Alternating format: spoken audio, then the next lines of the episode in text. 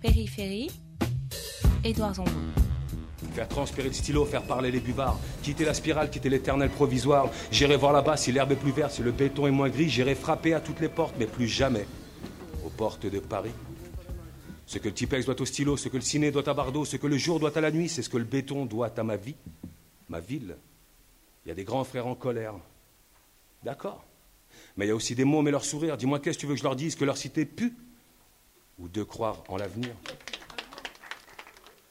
Bonjour à tous donc hein, et bienvenue dans ce deuxième débat de périphérie nouvelle formule enregistré à Toulouse dans le cadre du festival Origine contrôlée.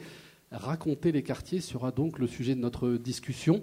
Comment faire transpirer le stylo? Qui fait parler les buvards, comme le dit si bien Ossine Ben, narrateur inégalable, hein, il faut bien le dire, du quartier de la Maladrerie à Aubervilliers Autrement dit, qui raconte les quartiers et comment? Combien sont-ils les habitants qui arrivent à porter au loin une image qu'ils jugent plus conforme à la réalité, moins empreinte de stéréotypes, plus nuancée, moins exotique aussi?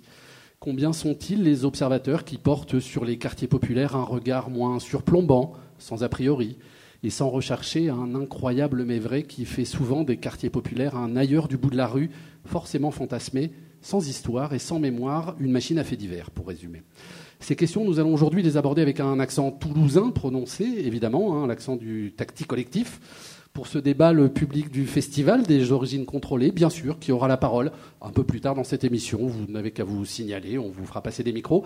Et puis autour de cette table qui trône dans la salle Ernest Renan des Isards, l'heurtelière. Bonsoir. Bonsoir. Alors, prenez votre micro. Vous êtes historienne, maître de conférence à l'Université Jean Jaurès de Toulouse. Avec nous également Mustapha Mokran. Bonjour Mustapha. Bonjour. Je ne sais pas si on peut vous présenter ici, Zebda, les motivés, le tactique collectif, tout ça et bien d'autres choses encore à votre actif, en symbiose évidemment avec Hakim, votre frère, jusqu'à la récente musique du film I Feel Good. Ben le disait dans le petit texte d'introduction, ce que le béton doit à ma vie. Cette phrase, tout de suite, elle a fait écho à une autre qui est revenue dans ma tête, ce que le béton a fait de meilleur. Elle doit vous dire quelque chose aussi, cette phrase, ce que le béton a fait de meilleur, Mousse oui, c'est que le béton a fait de meilleur et la colère aussi a fait de meilleur. C'était dans, le, dans la chanson Tomber la chemise. Tomber la chemise à l'été 99. Est-ce que c'est ce qu'il faut faire, magnifier l'histoire des quartiers populaires? En tout cas, il faut la raconter pour de vrai. Ni l'enfer, ni le paradis, euh, en tout cas pas sur Terre.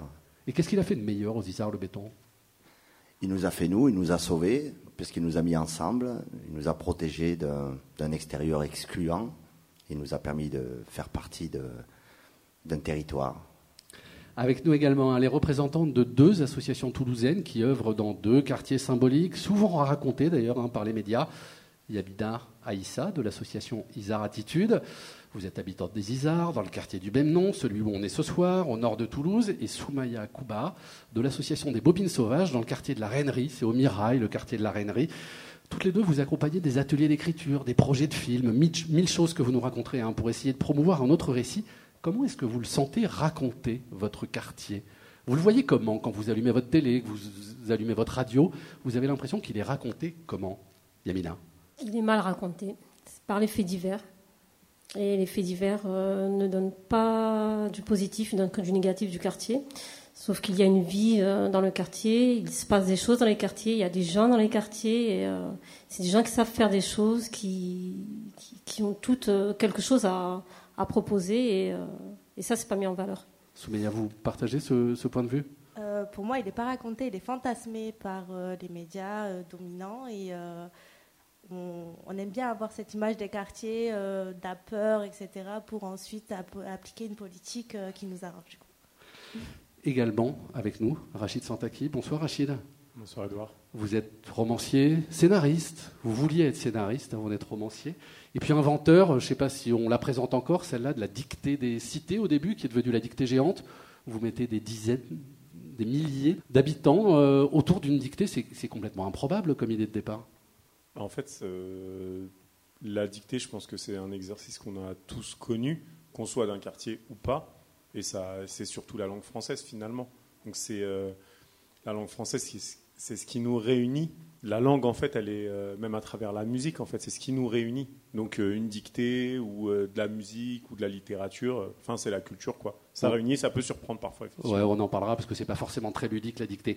Mais avant de commencer, avant de discuter de, ce thème, j'ai demandé à Mousse une petite faveur de nous proposer une carte blanche sur le thème d'aujourd'hui sans vraiment savoir ce qui va en sortir. De toute façon, ce n'était pas la peine.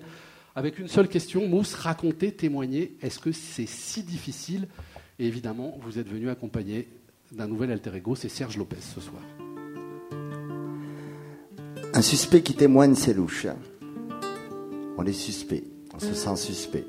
C'est ce qu'on vit souvent quand on grandit dans un quartier populaire. Prendre la parole, essayer de témoigner, quelle drôle d'idée quand on est mal regardé. Chanson d'amour pour commencer.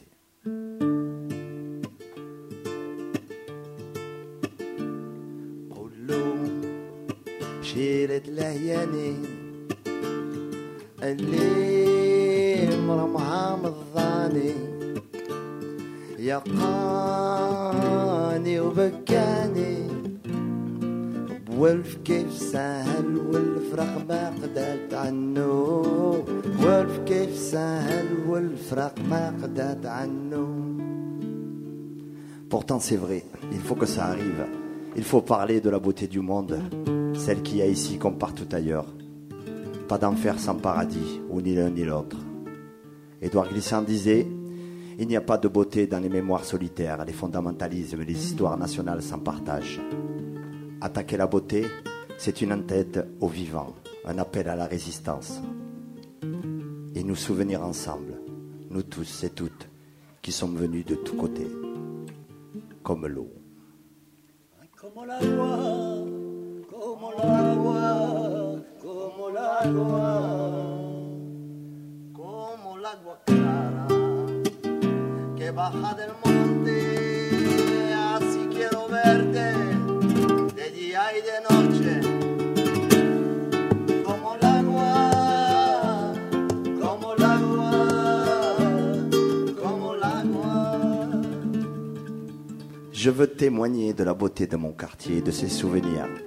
Ici, on a vécu ensemble. Ici, on s'est serré les coudes. Ici, on s'est chambré et on a ri des nuits entières. Ici, on a pleuré aussi la disparition de certains. Ici, c'est Toulouse. L'été dur, longtemps. Alors on est dehors, à jouer au foot, à explorer, à attaquer les cerisiers. Je n'échangerai mon enfance pour rien au monde.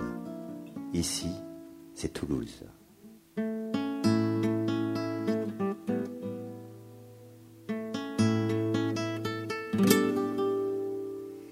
Ici, si tu cognes, tu gagnes. Ici, même les mémés aiment la castagne. Oh mon pays, oh Toulouse, oh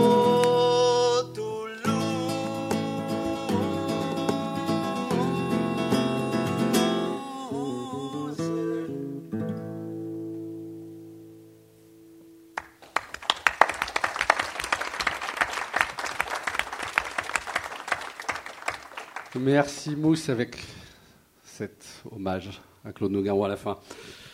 Euh, J'ai envie de vous demander euh, d'abord à vous, Yamina et, Soumeya, votre souci principal dans vos activités. Je, vous parle de manière collective, même si vous êtes aux deux extrémités de la table pratiquement, mais parce que vous avez des, des activités parallèles, euh, chacune dans un quartier différent. Est-ce qu'il y a une volonté, une nécessité de réhabiliter le quartier, le Mirail, pour vous, Soumeya?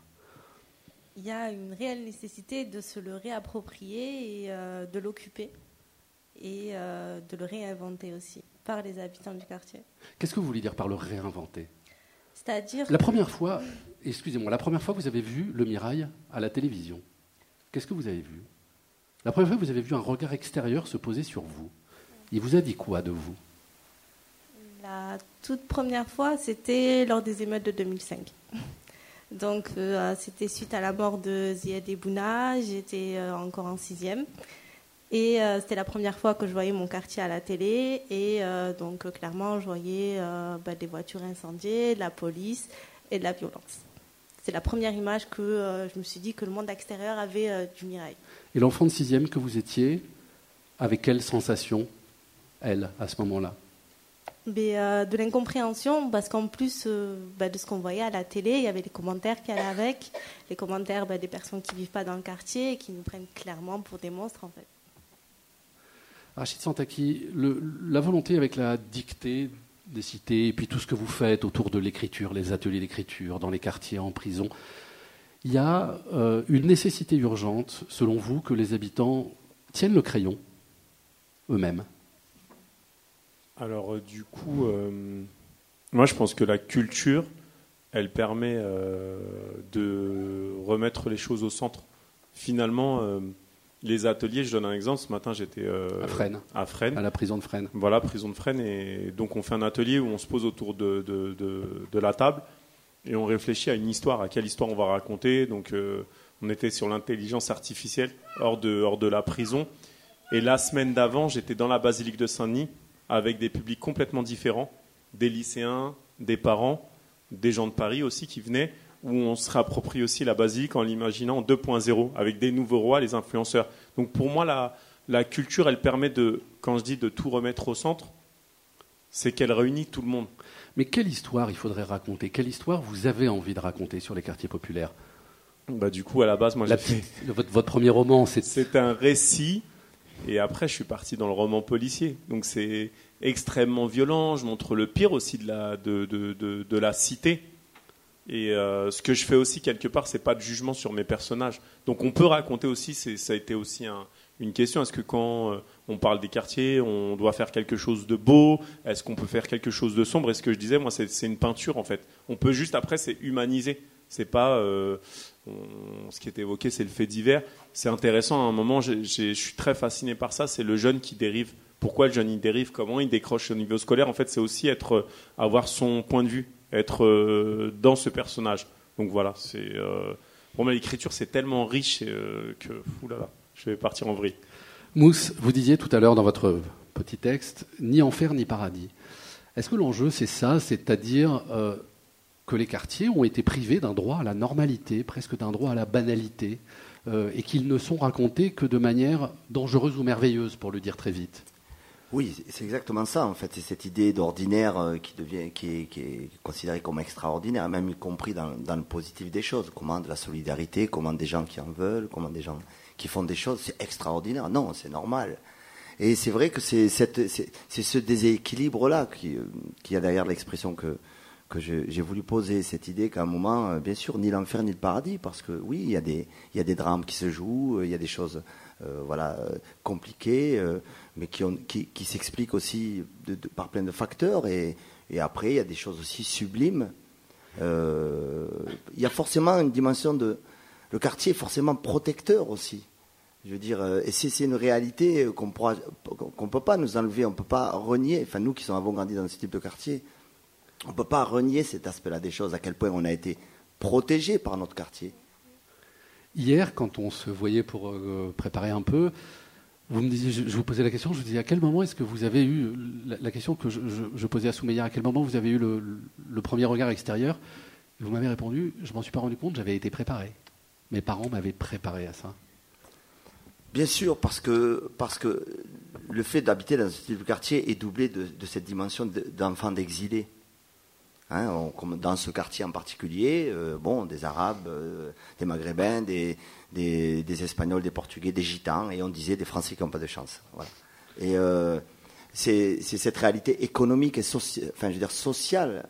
voilà, donc, et alors, donc, doublé de cette problématique d'exilés, où nos parents étaient, nous préparaient à cette idée que, parce qu'ils l'ont vécu eux-mêmes, dans, dans leur chantier, enfin pour notre père, dans un bar où on, lui dit qu'on ne sert pas les Arabes, comme ça a été écrit pour les Italiens aussi, je veux dire, mais c'est cette réalité de rejet. Donc ils nous préparent en nous disant attention, on n'est pas chez nous, faites attention euh, euh, au regard. Je crois qu'on était finalement préparé à ce regard négatif, mais en même temps, euh, la dimension médiatique a pris, un pas aujourd'hui beaucoup plus grand que quand on était enfant, nous. je veux dire, c'est pas du tout la même chose. Yamina, vous, avec les femmes des Isards, parce que vous faites une association essentiellement de femmes, avec un prêtre qui vous a rejoint, euh, Ouais. le père de l'orme des Isards en quelque sorte. Euh, Qu'est-ce que vous avez comme intention justement dans le, dans le récit? Y a-t-il un récit au féminin des quartiers qui serait plus sensible, euh, plus nuancé peut-être? On a l'instinct maternel déjà. Donc, mais oui, nous on, nous, on veut raconter ce qu'on est nous, comment on a éduqué nos enfants, ce qu'on peut faire sur le quartier, mais pas ce que les gens euh, disent de nous, euh, les fameux clichés de parents démissionnaires ou de, consommateurs ou de ci ou de ça. Donc euh, maintenant, non, on organise, on coordonne, on, fait, on, organise des choses sur le quartier, on impulse une dynamique partenariale avec tous les partenaires du quartier. Donc on fait beaucoup de choses et, euh, on renverse un peu euh, euh, les préjugés euh, qui, Comment elle est née, l'association Isar Attitude? Elle est née euh, suite à la réhabilitation, réhabilitation urbaine qu'on a mal vécue. Et euh, ouais, ben, elle est née à partir de là, parce qu'on a été, on s'est senti abandonné par les pouvoirs publics. Et alors, vous vous êtes installé au rez-de-chaussée d'un immeuble qui avait Oh. été déserté par le centre médico-psychologique. Voilà, c'est ça. Vous avez récupéré les locaux abandonnés Ouais. et vous avez dit Et on s'est organisé, on a, on a commencé à faire des accueils, et euh, à partir de là, on s'est organisé. Et on a commencé à travailler avec, euh, avec des partenaires. Et... Et est-ce que vous avez l'impression que votre voix, elle porte à l'extérieur du quartier? Je sais pas. Enfin, nous, on fait des choses. On nous dit que, c'est vrai qu'on nous dit que oui, vous, vous- enfin, on parle beaucoup de, de nous, mais euh, enfin, j'ai pas l'impression. Nous, pour nous, c'est normal ce qu'on fait. Donc, on a fait un tour de table. Il y a une vraie volonté de réhabiliter, de changer l'image. Est-ce que la question, c'est de savoir qui tient le crayon, en fait? Qui fait le récit? Bah oui, je crois que en fait euh, les différentes prises de parole là font émerger les vrais questionnements finalement qui sont de de voir que les, les récits ne surgissent pas de nulle part, ils s'inscrivent dans une économie du récit qui est celle de la société en fait. Et euh, il y a des récits qui peuvent plus s'exprimer que d'autres. Il y a des récits qui sont passés au filtre d'un certain nombre de présupposés, de stéréotypes.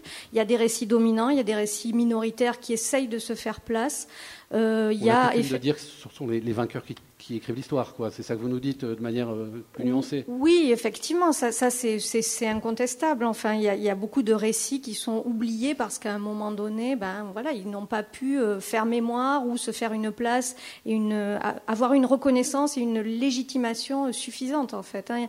Parce que bon, les récits, ça peut émerger. D'abord, il y a la question du récit individuel. hein, comment on s'autorise à porter soi-même un récit et ça, on le voit quand bah, des psychologues, des des gens s'interrogent sur qui va s'autoriser à faire un récit Bah, Il y a qu'à voir euh, aujourd'hui ce qui se passe avec la question des femmes, des violences faites aux femmes, des récits qui émergent après des années et des années finalement euh, d'étouffoir.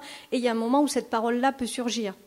Mais c'est vrai euh, dans bien des domaines, il n'y a pas que la question des femmes. Puis après, il y a la, question du collectif dans le, dans le récit, quand on dépasse le récit individuel, mais qu'on commence à apporter une parole où on peut se sentir à plusieurs, à faire un, espèce de récit qui dit quelque chose aussi d'une expérience collective.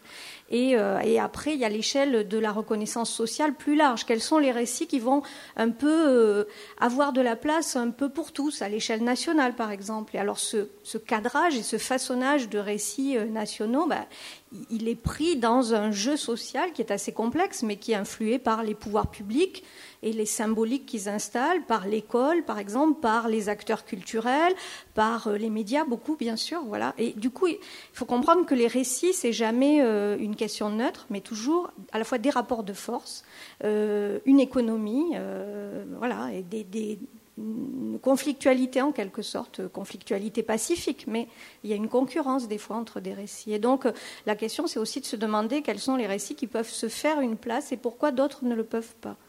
Alors, comment on fait pour faire émerger des récits euh, différents euh, Quels sont les symboles auxquels on s'attache dans les quartiers? Qu'est-ce qu'on fait naître En général, quand la puissance dominante se penche sur les quartiers populaires, c'est parce qu'il y a du patrimoine, c'est une vision patrimoniale, j'ai envie de dire, et en général, c'est parce que souvent, on, fait tomber un immeuble. Euh, à ce sujet-là, je, voudrais vous faire écouter le témoignage, le texte écrit par une dame de- quartier du Lutte, à Gennevilliers, qui raconte à quel point un immeuble pourtant détruit depuis 15 ans est toujours présent dans la mémoire du quartier. Mon Jean-Jacques a perdu son voisin, le Gérard, la légende du quartier, un peu rebelle, un peu voyou. Le Gérard, c'était la curiosité et le danger du quartier. On le regardait de loin sans oser s'en approcher. Certains disent pourtant qu'il était accueillant, même sympathique. Le Gérard, il y en a même qui l'aimaient. Le Gérard, il nous a tous marqués de son empreinte. Il plane encore sur le quartier. Il a fait la réputation du lutte. Il aurait pu boucher mon horizon, mais il encombre mes souvenirs. Il dérangeait, on l'a réduit en poussière. Son histoire, elle, elle ne s'est pas éteinte. Elle se raconte encore. À peine arrivé dans le quartier, on m'en parlait déjà. Il était en face de mon immeuble, le Jean-Jacques, dont le nom est Rousseau. Lui, c'était le Gérard, Philippe.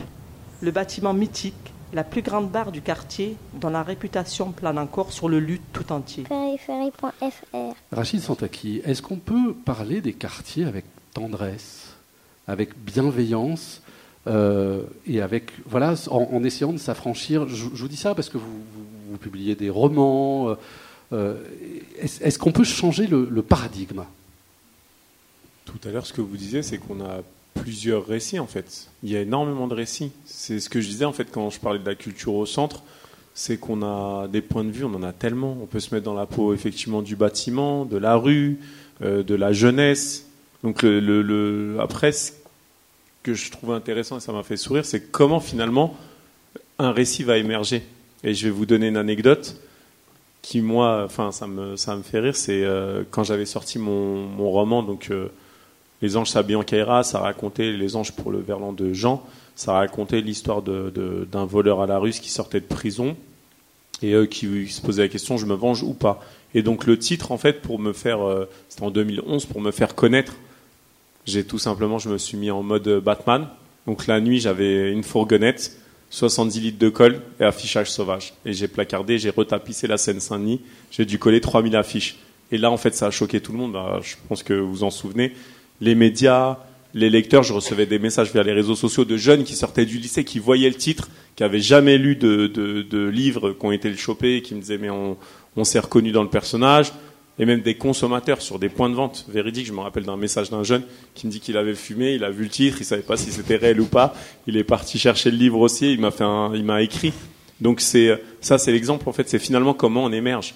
Et c'est vrai que la, problématique, elle est euh, effectivement en termes de, médiation, enfin de, de, médiatisation du, récit. Au-delà de la question de comment on émerge, il y a aussi la question de la légitimité qu'on se sent à écrire. Est-ce que vous pensez, les uns et les autres, que les habitants des quartiers populaires se sentent aussi légitimes que les habitants des quartiers centres, enfin euh, des classes plus bourgeoises, à prendre le, crayon, euh, à se raconter Est-ce qu'il n'y a pas une, sorte de pudeur rentrée, Mousse? C'est ce que vous disiez tout à l'heure. On nous a dit, euh, on a été élevé en nous disant, on n'est pas chez nous, quoi. Donc, euh, Non, moi je crois que le, statut de suspect, c'est ce qui fait vraiment la différence, et qui fait que des fois, on, on peut être face à, des gens remplis de très très bonnes intentions, mais ne pas avoir vécu ce sentiment-là, c'est aussi pas c'est peut-être plus difficile à comprendre, c'est avoir un regard posé sur soi qui signifie que, attention, je me méfie de toi, tu vas peut-être être, ou c'est toi qui vas être contrôlé, enfin, des tas de situations qui renvoient à cette image-là. Je crois que euh, c'est un grand pas d'in- d'inverser justement l'idée euh, de, de passer de suspect à témoin. Je trouve que c'est un pas intéressant. Je veux dire, c'est ce pas-là qu'on peut franchir. Après, euh, je crois que c'est réellement l'avenir, cette histoire de légitimité à parler des quartiers, par les gens des quartiers eux-mêmes.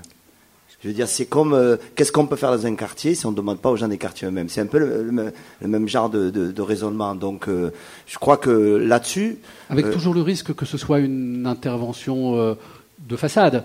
Vous voulez quoi comme couleur des boîtes aux lettres? Elles sont vertes. Oui, mais, mais bien sûr, mais, mais, mais la, ré- la réalité, c'est la multiplicité des histoires à raconter. Je suis d'accord avec ça. C'est-à-dire qu'il y, y a un moment, c'est admettre aussi que dans le quartier populaire, il y a aussi le mot populaire, quoi. C'est-à-dire, il y a aussi cette idée qu'à un moment, euh, ben, c'est des populations, des gens qui vivent là, euh, et qui sont aussi sensibles à des formes d'art, de culture, qui ne sont pas forcément les formes qu'on trouve dans d'autres quartiers. Je voudrais réagir sur la, justement l'aspect légitime. Je vais donner une anecdote. Euh, on parle de quartier et je vous donnais souligner ce- ce- cet élément qui est important la liberté de fiction ou non et la justesse en fait finalement de ce qu'on fait. Comment je me suis retrouvé à intervenir en maison d'arrêt, c'est que finalement mes livres étaient les plus volés, les mecs se barraient avec, donc ça c'est l'anecdote.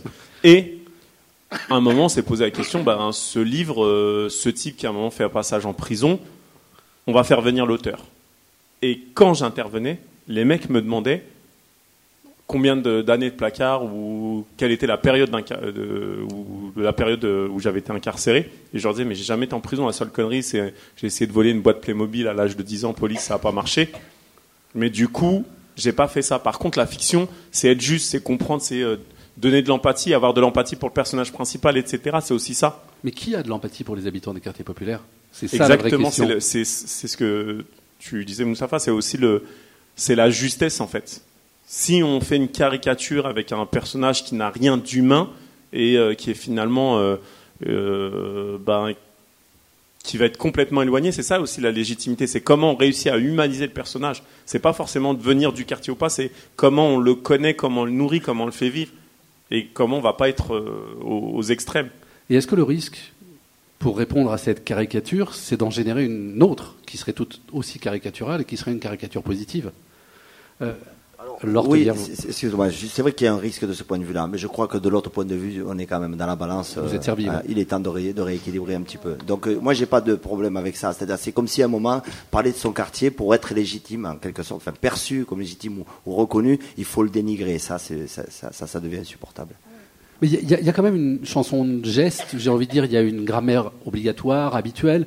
Euh, c'est Jérôme Berthaud, le sociologue, qui a raconté cette, ce qu'il a, dans un livre qui s'appelle La banlieue du 20h, où il n'y a pas un, reportage qui ne commence pas par un, plan ascendant sur une façade minérale, trois jeunes garçons de dos avec des capuches. Enfin, voilà, toute- toute cette espèce de to-do list que le journaliste débutant est obligé de cocher quand il va faire un sujet dans un quartier. Mais le jeune de quartier populaire, il a tendance à jouer au jeune de quartier populaire aussi, si on lui laisse pas le temps. Dire, cette chanson de geste, elle est tellement ancrée que finalement les rôles sont distribués dans.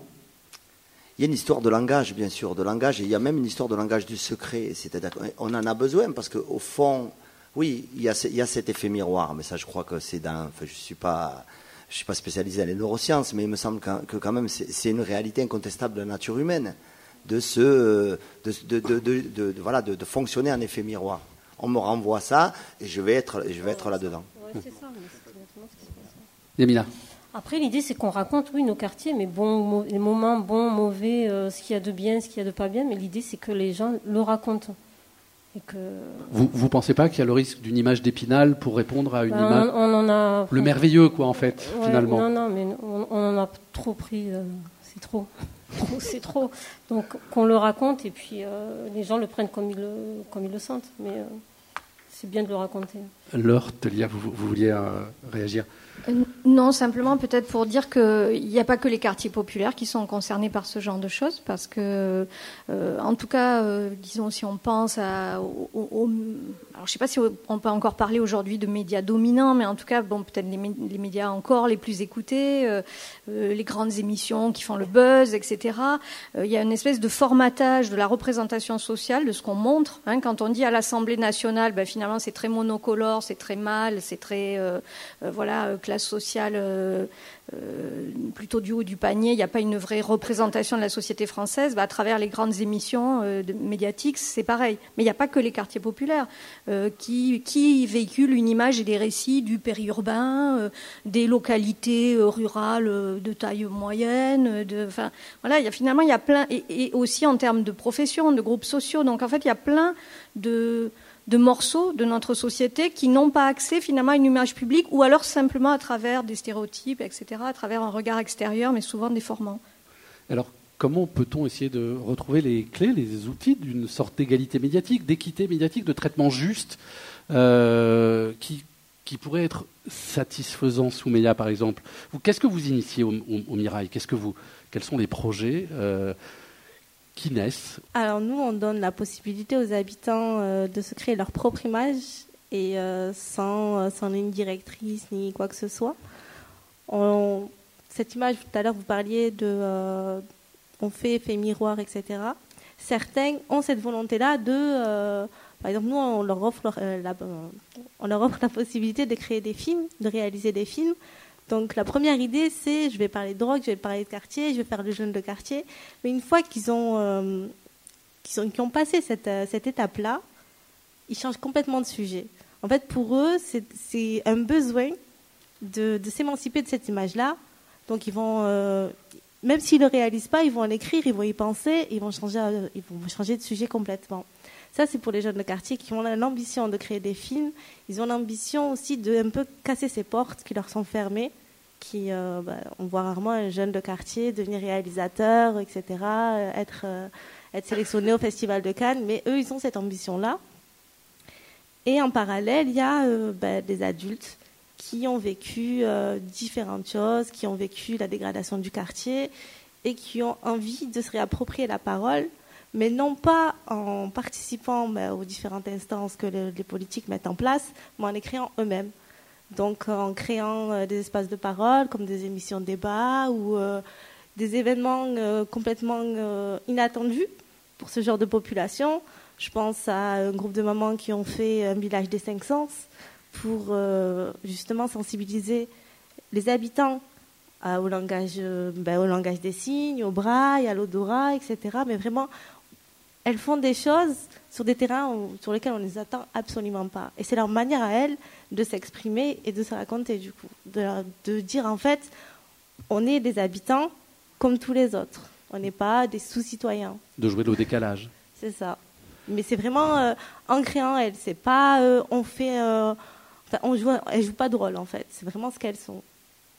Je voudrais vous faire écouter un autre témoignage, un autre texte d'Ossine Ben, justement sur ce droit, on en parlait, à la banalité, à la simplicité, à la poésie même des quartiers populaires. Ossine raconte la place des cinq bancs du quartier de la Maladrerie à Aubervilliers. Aux cinq bancs, ce qui saute tout de suite aux yeux, c'est l'absence de bancs. Enfin, il en reste un, mais tellement usé par le temps et les intempéries qu'il ne nous inspire que dalle. Sa structure de fer a connu plusieurs générations de dos et porte encore sur elle l'empreinte de nos longs séjours. Et s'il faut, paraît-il, que jeunesse passe, nous, c'est aux cinq bancs qu'elle passait. Assis sur nos bancs, nous regardions défiler les saisons. Et même si personne ne rénovait nos tours, nous, nous refaisions le monde. Au rythme des vannes sur nos mères dont le répertoire était inépuisable et de la musique toujours trop forte. Nos relations avec le voisinage proche n'étaient pas toujours au beau fixe, et il n'était pas rare de voir une fenêtre s'ouvrir pour entendre gueuler un locataire épuisé par nos conneries. La ferme, on s'en fout de vos mères. Et c'est ainsi qu'après plusieurs plaintes, plusieurs requêtes, et un nombre incalculable de prises de bec entre ceux qui voulaient juste dormir tranquille et nous que la nuit n'inspirait pas, que les services municipaux trouvèrent la solution au problème. Les jeunes de la cité squattent les bancs, jusque tard dans la nuit. On ne peut enlever les jeunes, enlevons les bancs. La première fois, les salons ont déraciné deux bancs d'un coup, comme ça, sans prévenir. Mais on n'a pas lâché le morceau. On s'est cramponné aux trois bancs restants. On s'est serré un peu et on a rebaptisé la place, devenue maintenant le trois bancs. Mais à peine un été plus tard, deux autres bancs furent escamotés. Et nous, nous faisions toujours partie du décor. Le trois bancs est devenu le un banc, et nous nous retrouvions là, à la nuit tombée, en aussi grand nombre qu'à l'habitude, malgré le froid et le manque de place assise, malgré les cris des voisins et la menace de voir une fois de plus les flics et leurs matraques débarquer pour tenter en vain de nous déloger. Mais la mémoire est tenace et ne s'efface pas aussi simplement que des bancs que l'on subtilise. Comme un pied de nez au destin ou un bras d'honneur à la mafia municipale, nous sommes revenus peu à peu à l'appellation d'origine. Voilà pourquoi nous nous donnons toujours rendez-vous aux cinq bancs, alors que de bancs, il n'y en a qu'un. C'est vrai, c'est on l'appelle sur le cinq bancs, il n'y a pas de bancs. Soumeya, il y a un côté village dans ce que raconte euh, Ben. Euh, est-ce que finalement ce serait ça, euh, une sorte de le pas de côté que, vous préconisiez tout à l'heure, ce droit au village, euh, de, raconter le Mirail comme moi je pourrais raconter le village de mes grands-parents? Il y a, je dirais pas village, je dirais plutôt une petite ville en fait. C'est plus une ville qu'un village. Il y a le côté de cette, euh, comment dire, cette solidarité, euh, tout le monde se connaît, mais il y a aussi tout le monde est méfiant de l'autre. Donc c'est un peu, on se connaît, mais euh, on ne se connaît pas vraiment. Donc du coup, il y a aussi cette volonté de, à l'époque, quand le Mirail a été, construit, etc., tout le monde se connaissait, il y avait de la confiance entre les voisins. Maintenant, tout le monde devient méfiant parce qu'il y a justement cette ambiance lugubre qui plane dans le quartier et que les habitants souhaitent changer actuellement. Et ils y œuvrent pour changer cette chose. Mais enfin, pour moi, c'est plus un village. C'était un village, ça n'est plus. Yamina, les, les, Isards, vous, vous aviez envie de réagir? Oui, euh, nous, euh, bah, les Isards aussi, ça a changé euh, suite à la réhabilitation urbaine. Ah, il y a une grande place vide là, au bout de la rue, qui, s'est ouverte cet été. Hein. Oui. Et nous, on avait justement réalisé le documentaire Parole de femmes de quartier, où on a donné la, la parole aux femmes qui ont raconté ben, leur quartier comme elles le voient elles et comme elles l'ont vécu elles. Et on l'avait euh, diffusé ici dans cette salle. Et c'est vrai qu'il y en a qui l'ont mal pris parce que euh, ça leur a fait un petit choc, mais euh, c'est la parole des habitants, la parole des habitants qu'on ne verra pas dans les, dans les instances publiques, ou, mais qui a besoin d'être entendue. Et c'est vraiment la parole des habitants qui. ça leur a fait un peu bizarre d'entendre cette parole-là. À qui ça a fait bizarre? Au pouvoir public, aux politiques. Aux... Mais ils avaient fait l'effort de venir, de venir l'écouter. Il y en a qui sont venus quand même écouter, mais qui, euh, ça a été dur pour eux d'entendre euh, cette parole. Mais cette parole avait besoin d'être dite et elle a été dite. Et c'est bien de, de, raconter, c'est bien de. Et euh, ce serait bien qu'on le fasse euh, des récits écrits, ça serait bien qu'on en fasse euh, quelque chose, mais euh, raconter les habitants, les, les anciens, les nouveaux. Les, euh, Co- Comment est-ce qu'on peut expliquer que je veux dire, cette langue, Mhm. cette écriture issue des quartiers populaires, elle est magnifiée On n'arrête pas de parler de cette écriture métaphorique, du talent euh, d'écriture, et puis finalement, elle, elle reste quand même dans l'étouffoir. Elle n'a pas accès, elle a peu accès. Elle a peu accès, ouais. Bah, il faut leur donner, euh, je sais pas, faut les, faut. Nous, nous, on était Ces récits, ces récits de vie qui justement euh, pourraient euh, nous permettre, permettre de nuancer un regard. Ouais. on en parle beaucoup entre nous, mais l'idée, c'est, c'est un peu de le, de le mettre en public, Qu'est-ce qu'il vous faudrait comme porte-voix? Comme porte-voix. Vous vous les accompagner, non, on va les accompagner, on va, on va, on va essayer de faire, euh, de faire ces récits-là. On va, on- l'idée, c'est d'accompagner les habitants et c'est un long travail. Il faut se lancer et après, euh, il y en a qui suivent. Mousse, vous vous êtes transformé en porte-voix là Euh, ouais, vite fait. Merci Yamina. Non, non, mais c'est c'est vrai que la question de la diffusion, finalement, elle, est- elle vient après la question de l'existence du récit. Euh, c'est très important qu'il existe. On se débrouillera après pour le faire circuler avec nos moyens, parce qu'on se rend bien compte que, voilà, enfin, les moyens, on va, on va les trouver, mais ce qui est important, c'est surtout de le faire exister. Vous, vous avez été euh, avec euh, votre frère euh, Hakim, avec Majid Cherfi, avec, enfin, à, à cette époque de, de Zebda, vous avez été, vous, porte-parole euh, de cette France des quartiers populaires, de cette France de l'immigration. Comment est-ce que tout d'un coup la, la bascule s'est faite?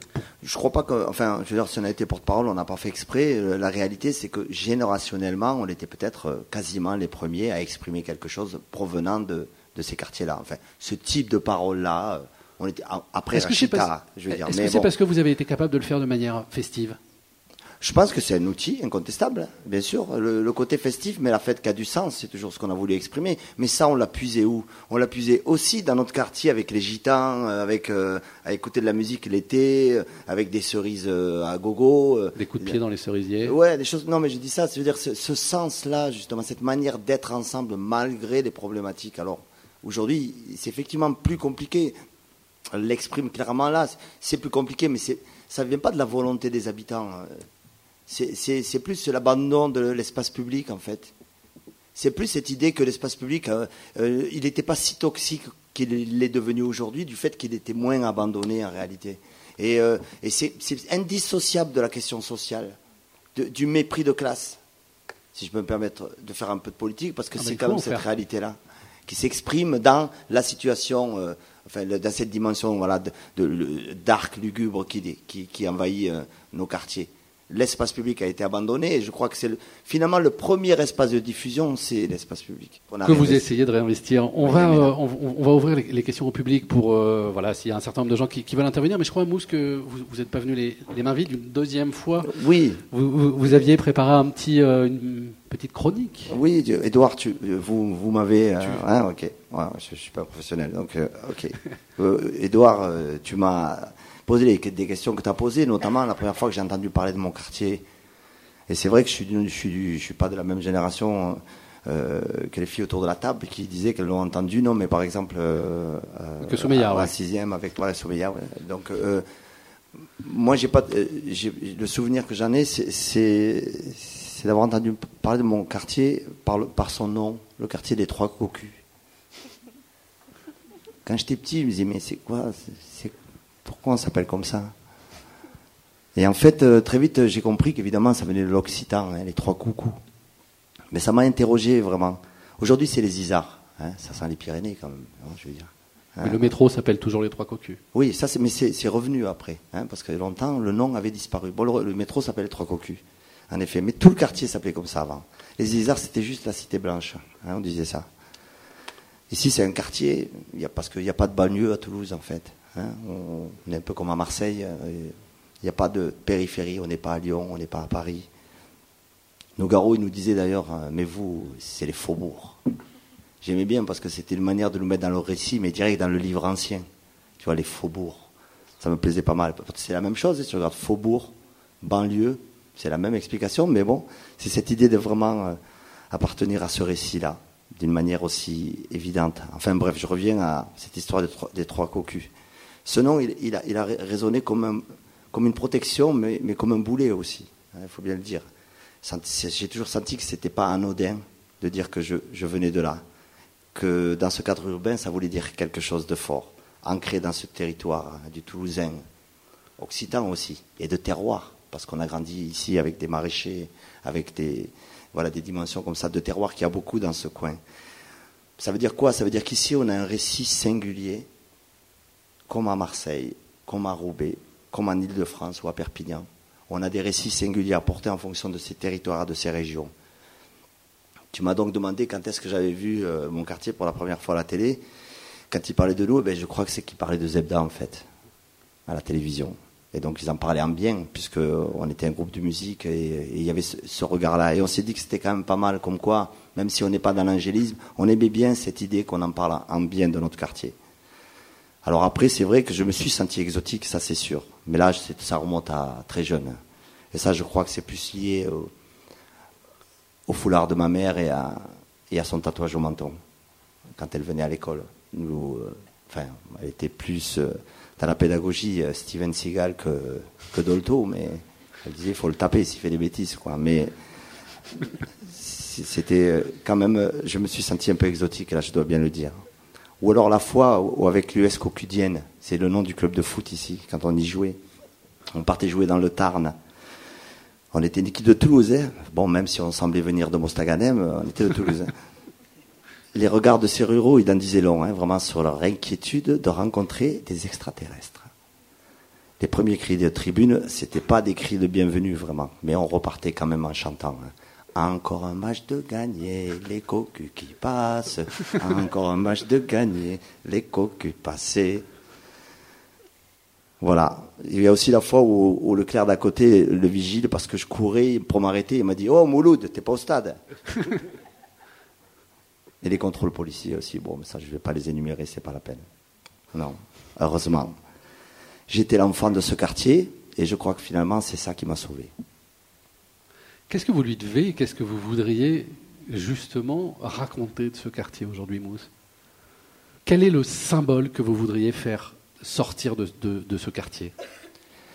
Le symbole le plus fort, je crois que c'est les gens et sa capacité d'humanité. Le symbole le plus fort, c'est le sentiment face à une problématique aussi complexe que personne n'arrive vraiment à analyser, c'est de comprendre à quel point les gens, les habitants sont les vrais experts de ces quartiers-là, de cette vie-là. C'est cette idée que les gens sont les experts de leur propre vie. C'est cette idée que ne détournez pas le regard, posez la question aux gens de ce qu'ils veulent vraiment, même si, euh, même si, euh, euh, vous ne les connaissez pas. Mais la réalité, c'est parler de cette humanité qui s'en dégage. Et je crois que malgré toutes les, difficultés réelles et incontestables à vivre dans ce type de quartier, si on y est, c'est aussi souvent parce qu'on n'a pas le choix et qu'on est aussi porté par les gens qui sont à côté et qui vivent la même situation que toi et qui sont finalement les seuls à pas te juger sur ce que tu es capable de faire ou pas. Le quartier protège, ce que vous disiez au début. L'Hortelière, on, on l'a le récit là, on vient de l'entendre, non? Euh, Pourquoi est-ce qu'il n'est pas dans les livres? Bah oui, enfin, il n'y a pas besoin de moi pour le valider. Oui, tout à fait. Je crois qu'on a, on a le récit, on en a plusieurs, mais bon, voilà. Et pourquoi il n'est pas dans les livres? Euh, ben, est-ce que, que- enfin, est-ce que les livres sont une instance de validation Euh, C'est quoi une instance de validation? Est-ce qu'il faut qu'il y ait une instance de validation? Bon, là, ça devient un peu compliqué. C'est-à-dire que, euh, oui, c'est ce que je disais au début. C'est-à-dire que c'est vrai qu'il y a des récits qui peuvent moins se faire place que d'autres. Donc ça, on peut le, le regretter. Après. Euh, euh, bon, il y a aussi euh, des récits dans les livres qui finalement sentent un peu le renfermé, donc euh, d'autres formes d'expression peuvent être aussi tout aussi finalement légitimes, efficaces pour porter une parole. Bon, si le sens de votre question, c'est de dire que voilà, il y a des récits qui sont plus reconnus que d'autres, qui ont voix au chapitre, qui sont dominants, mais ça, ça c'est vrai. hein. Mais, euh, Mais les quartiers rentrent euh, dans les livres d'histoire, enfin pour l'image, je veux dire, Ah. euh, dans les pages d'urbanisme, quand on détruit des immeubles ou alors quand on raconte l'histoire de ceux qui en sont partis. Oui, ça c'est vrai qu'il y a eu, euh, disons, depuis euh, les dernières décennies de- du XXe siècle, euh, bah, avec les politiques de réhabilitation urbaine, toute la politique de la ville, il y a eu un usage des récits et du recueil de la parole des habitants qui était un peu instrumental. Et ça, ça a été un problème justement. C'est-à-dire que bah, il y avait des C'est au moment où on détruit un immeuble qu'on se rend compte qu'il y a des gens qui ont vécu dedans. voilà, un moment où on détruit un immeuble et parfois avec une sorte de logique d'accompagnement social. Quoi. Bon, voilà, ça fait des remous. Les gens ont l'impression qu'on s'attaque un peu à leur quartier ou qu'on leur demande pas vraiment leur avis. Mais du coup, on va recueillir leurs paroles et leurs mémoires. Ça, a été bien analysé par des, sociologues, etc., de voir que les pouvoirs publics ont eu en partie cette, euh, attitude un peu instrumentale de, de, missionner, donc de, de recueil de, paroles. Et, je crois que c'est complètement différent d'une prise de parole qui vient du bas, de la base, et qui, qui émane et qui est construite par les gens eux-mêmes, par les habitants, et pas formatée finalement par les pouvoirs publics ou par des dispositifs, même si ce sont des dispositifs euh, souvent qui étaient animés de très bonnes intentions, bien sûr, hein, mais euh, malgré tout, c'est une forme de verrouillage qui a pu être mal vécu. Vous avez l'impression que cette parole, elle émerge? Qu'on est à un moment où elle se fait plus jour qu'elle n'a pu le faire il y a 15 ans, 20 ans, les uns et les autres Moi, je sais pas. En tout cas, en tant qu'historienne, je crois que cette, problématique de, disons, des, récits, euh, de, récits marginalisés, puis de, de- des quartiers. Tu parlais des faubourgs, mais oui, il y a une histoire longue en fait de ce qu'est le quartier relégué, le quartier qui a mauvaise réputation, le quartier où souvent effectivement il y a des populations immigrées même successives. Et en fait, il y a vraiment une histoire longue. Donc, hélas, je suis pas tout à fait sûre qu'on en sorte, surtout dans le climat politique global dans lequel on est. Quand même, faut quand même en parler. On va, va pas vers des, des temps très très heureux à l'échelle, euh, voilà, ouais. des lendemains qui chantent. Enfin, il faut les réinventer les lendemains qui chantent, mais ils, ils sont pas euh, donnés. Mousse parlait de, de Claude Nougaro. Euh, les Minimes, c'est le bout de la rue. C'est l'ancien quartier. Oui, oui, c'est tout près d'ici, oui, c'est même pas un kilomètre, oui, là où il, a- il est né. ouais. Il y a une remarque, une question dans la, dans la salle. Euh, bonsoir, une question un peu à tout le monde, et plus particulièrement peut-être aux, aux deux représentantes des associations de quartier. Savoir aussi comment on amène les gens à consommer ce récit. Parce qu'en fait, euh, c'est vrai qu'aussi, je pense, euh, dans les quartiers comme partout, on consomme aussi le récit dominant, celui qui nous est distribué par les, euh, les médias et tout. Donc du coup, comment aussi, une fois qu'on a fait ces récits, comment on- les gens des quartiers vont le consommer, comment ils vont se le, se le distribuer, se le partager et tout. Ça pourrait être par les réseaux sociaux ou, euh, ou venir nous rencontrer tout simplement, faire, bah, venir dans les quartiers. Et, Vous y, euh, vous y êtes présente sur les réseaux sociaux? Ouais. Isard Attitude Ouais. Ouais. Ouais. Et, euh, et venir sur le quartier, venir nous rencontrer, euh, et en même temps, vous faites une autre idée de, de ce, qui de ce qui se dit dans les journaux. Soumeya, un- Ça serait euh, créer ses propres supports. Ne pas, euh, bah, déjà, euh, les médias dominants, les déconstruire, travailler avec eux, les, euh, leur expliquer, euh, déconstruire complètement euh, l'information, euh, les former à aller chercher l'information ailleurs, si c'est vraiment une information ou si c'est de l'intox. Donc, tout un travail à faire avec, avec eux sur, euh, sur ce plan-là. Et ensuite, leur fournir les différents formats possibles afin de créer eux-mêmes leur, euh, bah, leur discours et euh, leur récit. Je crois qu'on n'est pas, euh, finalement, enfin bon, c'est mon point de vue, mais je crois qu'on n'est pas si loin que ça du porte-voix en fait. On n'est pas si éloigné. C'est-à-dire que je- il est finalement assez accessible. Il y a des, il y a une, une révolution euh, industrielle qui est celle du numérique qui a opéré quand même ces, ces 20 dernières années.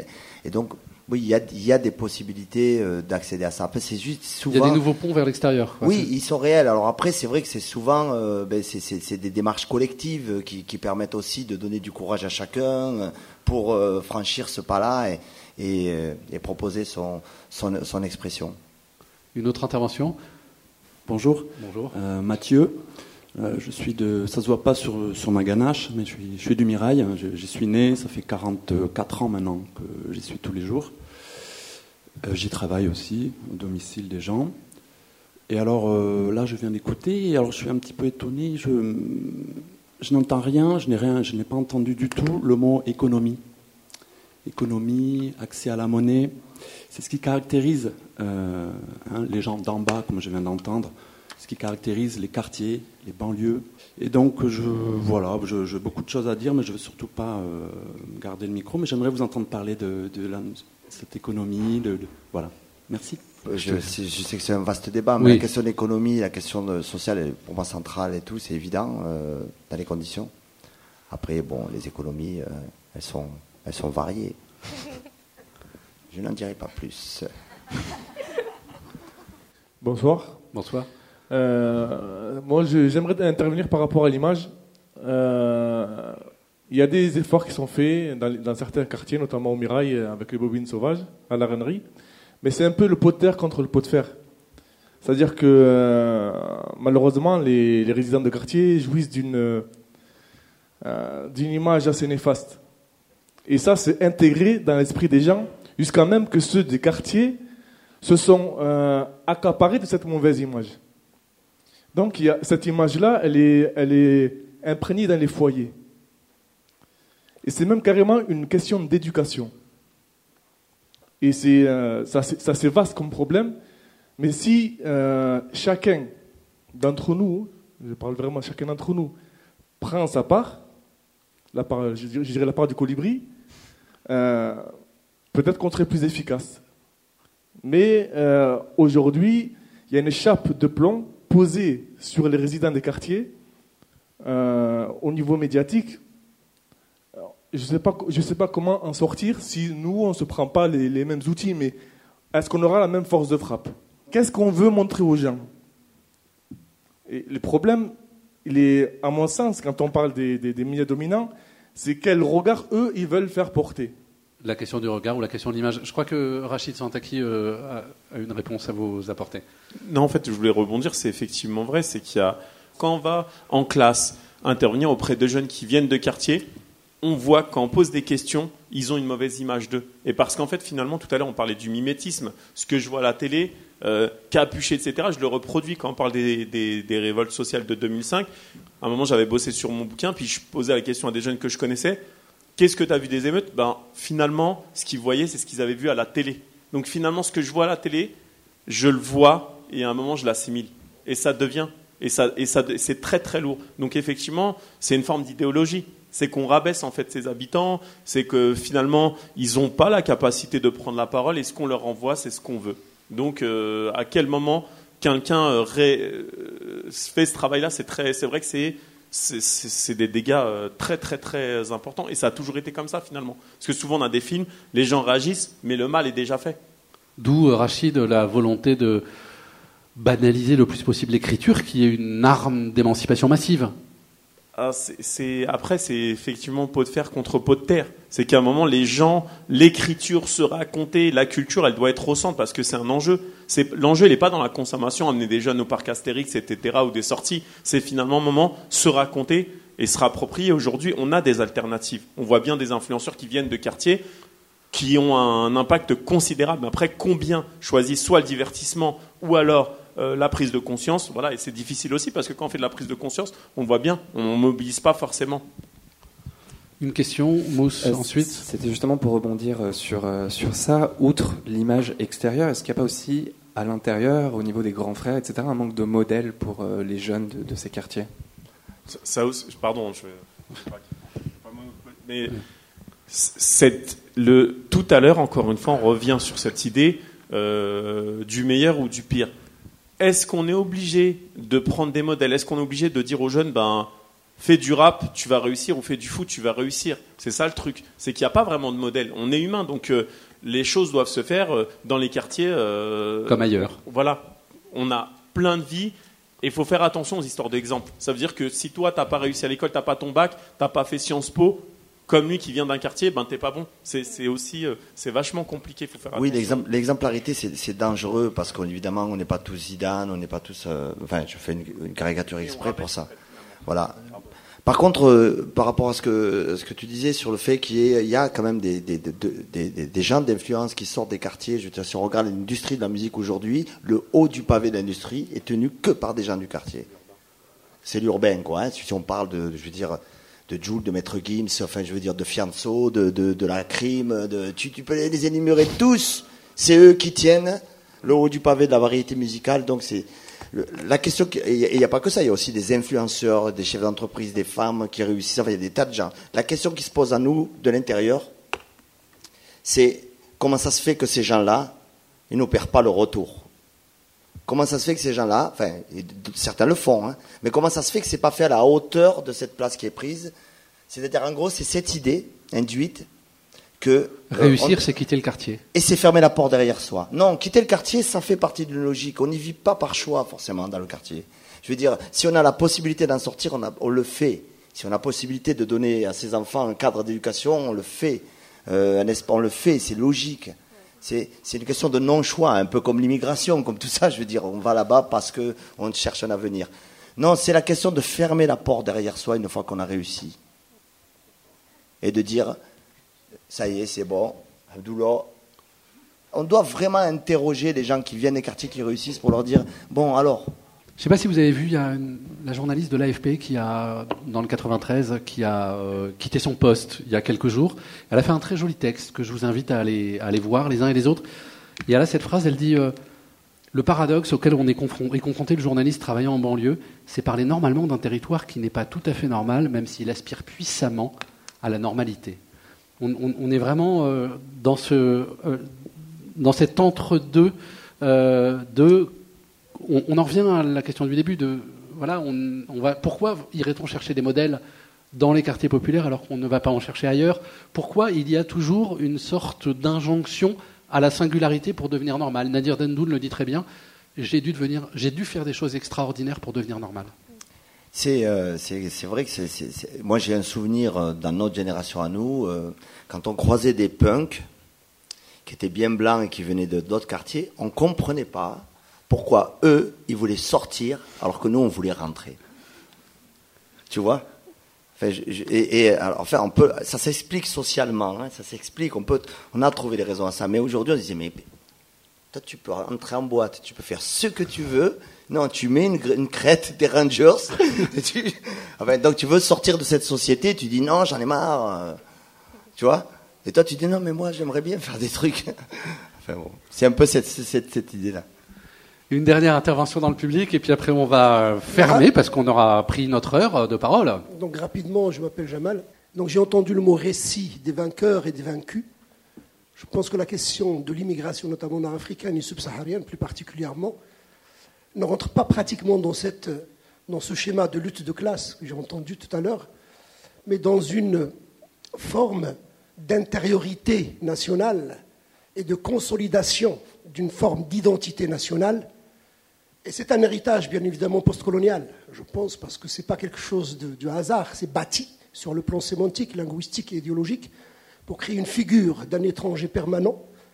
Et d'ailleurs, les mots, les mots sont très révélateurs de ça. Issu de l'immigration, quand on dit issu de l'immigration, c'est combien de forcément de, les imaginaires ouais. collectifs nord-africains et subsahariens, plus particulièrement nord- nord-africains, sont nommés de quelle immigration il s'agit. Deux, euh, dans cet imaginaire-là, l'immigration devient la seule composante historique, comme si l'immigration, qui est juste un élément, hein, je parle d'une historienne, un élément d'une histoire, devient l'histoire issue de l'immigration, comme si euh, l'histoire s'arrête là. Et à partir de là, on va enchaîner première, deuxième, troisième, quatrième génération, énième génération. C'est effectivement les mots sont pas neutres, ils sont chargés d'idéologie pour créer une figure d'un étranger permanent. Et donc du coup, euh, c'est pas que se raconter. Se raconter, il faut le faire, hein, il faut le, le- le consolider. C'est aussi être acteur dans la ville et la métropole et la société pour raconter aussi l'histoire des autres, l'immigration italienne, espagnole, la situation des gitans, que ce soit nous, hein, dits euh, d'origine nord-africaine, des acteurs de la société. Et donc, du coup, cette, visibilisation, hein, euh, qui n'est pas fantasmée, qui est réelle, nous permettrait peut-être, et donc il faut qu'on travaille ensemble, de passer de la figure d'étranger permanent à cette notion de citoyen. Merci. Un, mot- un- un mot, Soumeya? Un- Moi, je voulais donner la parole à une personne d'un public qui a écrit un texte récemment, un magnifique hymne à, euh, au quartier du Mirail. Est-ce que c'est possible Bien de sûr, l'accorder à Mona? Tant d'honneur. Pour restituer dans le contexte, moi je suis travailleur social, j'ai travaillé sur le Mirail pendant 8 ans et j'ai pris la décision de partir là récemment. Et du coup, c'était un peu mes adieux à la thèse.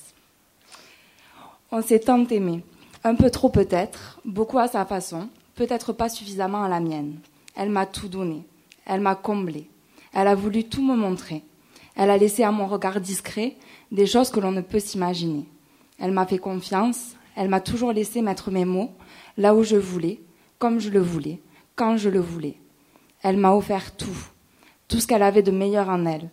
Elle m'a accepté parmi les siens. Elle m'a toujours laissé être qui je voulais, comme je voulais. Elle s'est amusée à me voir dénoter, et elle a bien fait de me laisser faire. C'est la plus fusionnelle, la plus belle et à la fois la plus hardcore de mes histoires d'amour. Quoi qu'il arrive, on restera toujours unis. C'est la mère de mes petits. Depuis quelque temps, elle et moi, on se prend la tête tous les jours. Je m'épuise à prêcher le contre et elle le pour. Plus j'essaie de mettre du soleil dans ses nuits, et plus elle met de l'ombre dans mes jours. Je peine à chercher à comprendre ses raisons. Si je me laissais aller, je pourrais y perdre la raison. Je veux, mais je la comprends plus, ou je lui en veux, et peut-être que je la comprends trop. C'est paradoxe, écartée de tout, mais quand même sous le coup de la demande et de l'offre. Forte et vulnérable, là où on se tait, mais où rien que ça parle. Elle aime le luxe et le vice, et ne manque pas d'y faire goûter tous ses fils. Elle se la raconte, elle aime juger, mettre la honte. Elle n'a parfois que faire de la richesse des siens. Elle aime les embrouilles et quand ça lâche les chiens, de préférence sous fond de blanche et en philippe plein. Elle est pas tendre. Elle aime pas que ses enfants s'entendent. Elle aime les enfermer dans des cases, et une fois qu'elle les a dedans, elle les y écrase. Elle les connaît mal. Embrousse qui est bien, embrousse qui est mal. Elle aime trop les coups de crasse. Plus tu l'aimes, plus tu ramasses. Je l'ai vue s'amuser de la détresse des siens. Elle aime détruire et reprendre son cours le lendemain, comme si de rien. Si tu pensais que seule la mort pouvait faire peur, elle veillera à te montrer comment avoir peur de la vie elle-même. J'aime plus le masque derrière lequel elle essaie de cacher ses tendres faiblesses. J'arrive plus à lui parler, j'arrive plus à la rassurer, je deviens comme elle. Je marche d'un pas assuré sur la poudrière, sans jamais oublier de regarder derrière. On s'aime, on se haine.